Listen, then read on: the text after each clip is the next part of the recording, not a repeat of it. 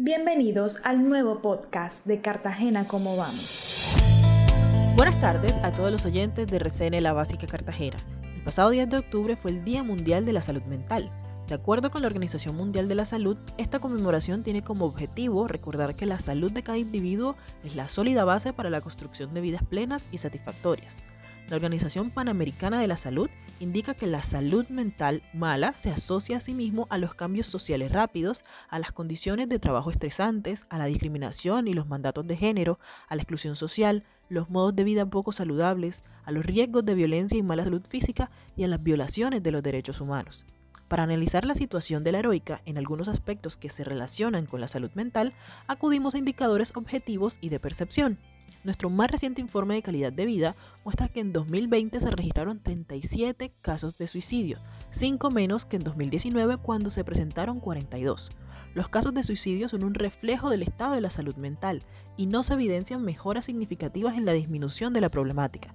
En los últimos 5 años se han cometido en promedio 8 casos de suicidio al año.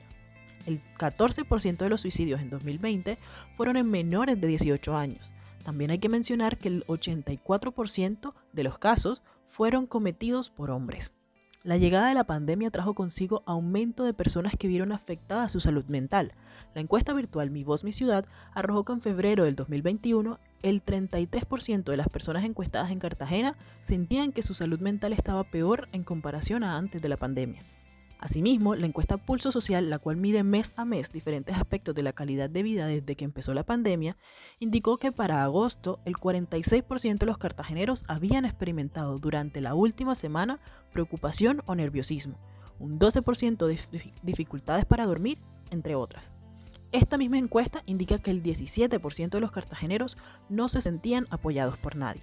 La salud mental es una de las grandes preocupaciones de nuestra sociedad contemporánea. Para poder mantenerla sana se requieren de estrategias integrales que no solo van de la gestión personal adecuada, sino de un acompañamiento de la familia y las instituciones tanto públicas como privadas involucradas en la materia, sobre todo en casos donde las personas se encuentran en situación de vulnerabilidad socioeconómica.